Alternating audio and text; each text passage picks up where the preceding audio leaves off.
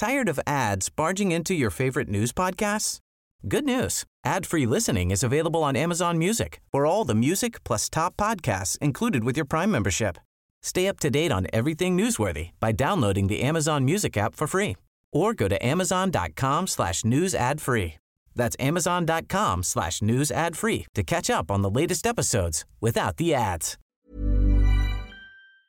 Agradecemos que esté en la línea Apple Frisat Martínez, coordinador de Investigación y Políticas Públicas de México Unido contra la Delincuencia. Gracias, buenos días por estar con nosotros.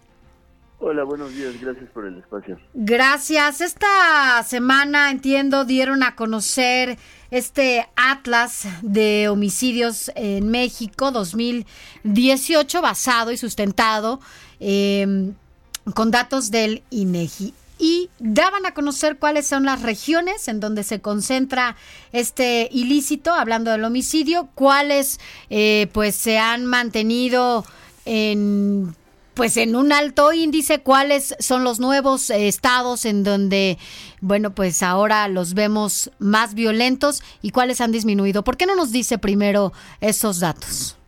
¿Cuáles los estados más riesgosos? Claro, este bueno muchas gracias por esa pequeña introducción. Lo que encontramos nosotros con base, como bien lo decía, en los datos del INEGI, los datos del INEGI que estudiamos forman parte de las bases de funciones generales. Dentro de este conjunto de datos nos interesamos en particular a las muertes clasificadas como homicidios.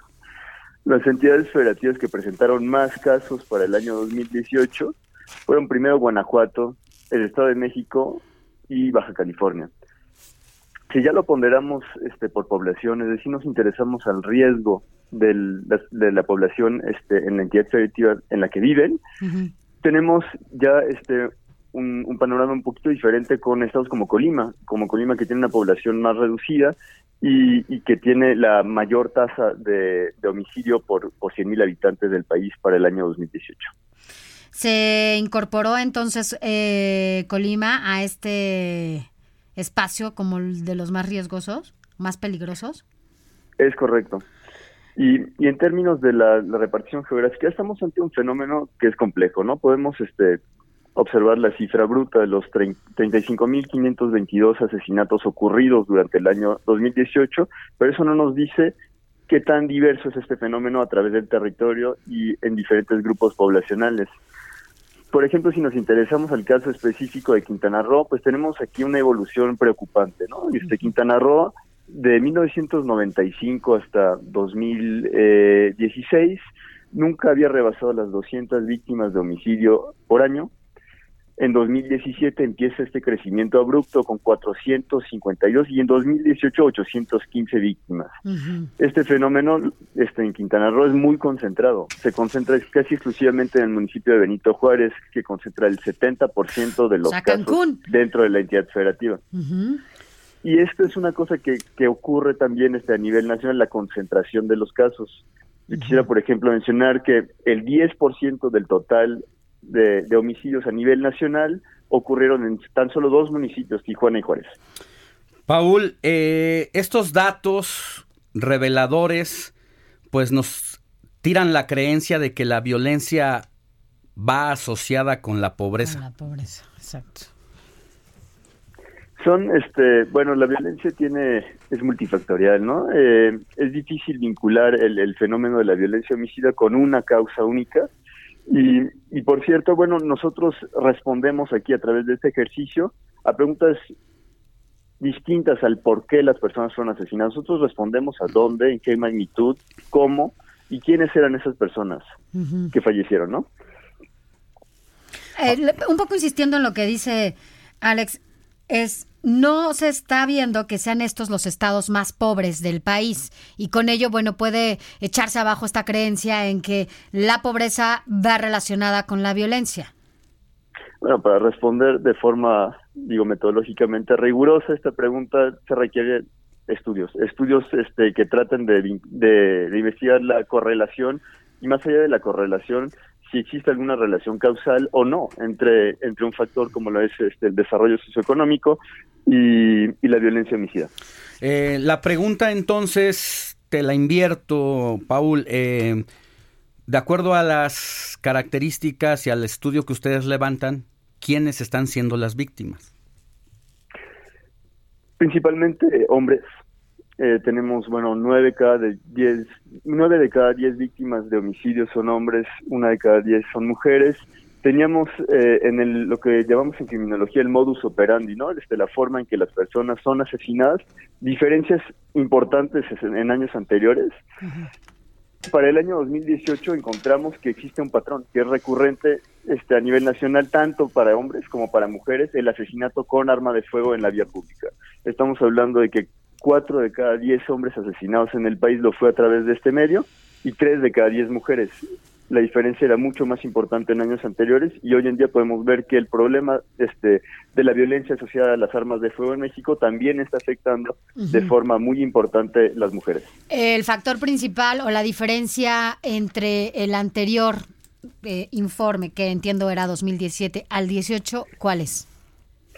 Este, no, eh, esta es la primera edición, es la primera edición del informe. México Unido, bueno, ya lleva más de 20 años trabajando en temas de fortalecimiento del Estado de Derecho y cómo podemos mejorar las condiciones de seguridad y justicia, pero este estudio en lo particular es la primera edición.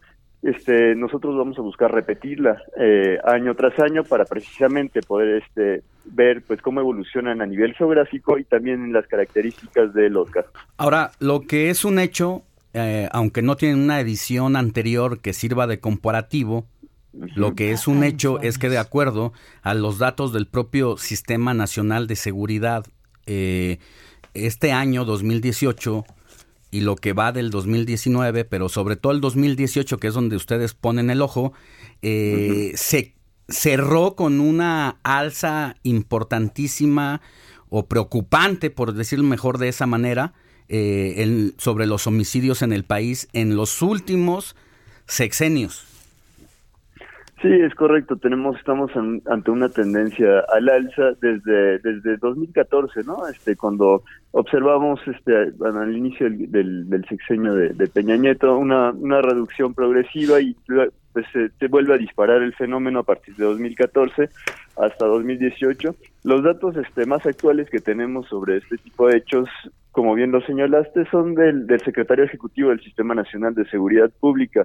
Lo que esos datos sugirieron en los últimos meses es que estaríamos ante una desaceleración del fenómeno. Esto pues lo tendremos que corroborar con los datos que presentará INEGI el año que viene sobre el año 2019.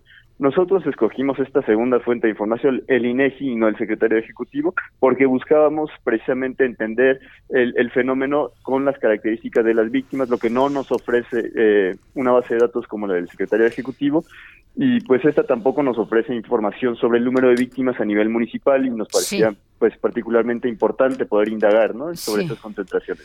Bueno, pues estaremos al pendiente de lo que se dé a conocer eh, el próximo año en esta materia. Sin embargo, bueno, la numerología que se da a conocer también cada, cada mes es importante para que sepamos cómo va esta tendencia. Gracias, muy amable por haber estado con nosotros esta mañana, Paul Frisat Martínez, coordinador, investigador de políticas públicas de México Unido contra la Delincuencia. Sí, lo que nos da es que nueve de cada diez víctimas son hombres que ha cambiado un poco la modalidad porque hay lugares en donde que fueron intocables por la delincuencia, decirlo de esa forma, como Quintana Roo, que en 2016, 2017 no había tantas no había Guanajuato, ¿cómo se agudizó, Guanajuato, entonces es un patrón relevante y este atlas es para que ahora el gobierno tome políticas públicas en torno a ello.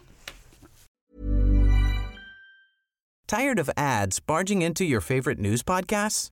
Good news. Ad-free listening is available on Amazon Music for all the music plus top podcasts included with your Prime membership. Stay up to date on everything newsworthy by downloading the Amazon Music app for free or go to amazon.com slash news ad free.